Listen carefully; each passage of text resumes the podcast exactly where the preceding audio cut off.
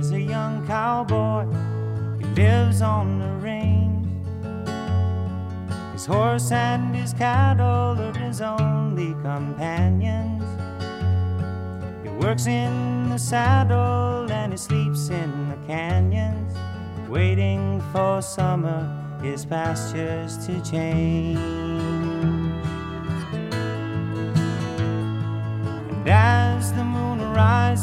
He sits by his fire, thinking about women and glasses of beer. And closing his eyes as the dogies retire, he sings out a song which is soft but it's clear, as if maybe someone could hear. Good night, you moonlight ladies. Rockabye, sweet baby James. Deep greens and blues are the colors I choose. Won't you let me go down in my dreams and rockabye, sweet baby James? Now the first of December was covered with snow. So was the turnpike from Stockbridge to Boston. Lord, the Berkshires seemed dreamlike on account of that frosting.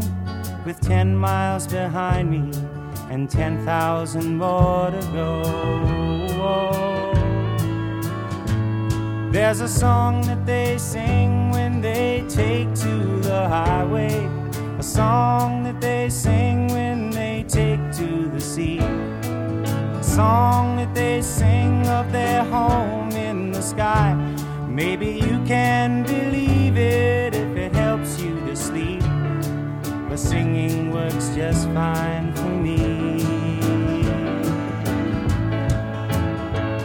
So good night, you moonlight ladies. Rock Rockabye, sweet baby James. and blues are the colors I choose. Won't you let me go down in my dream and rock by sweet baby James?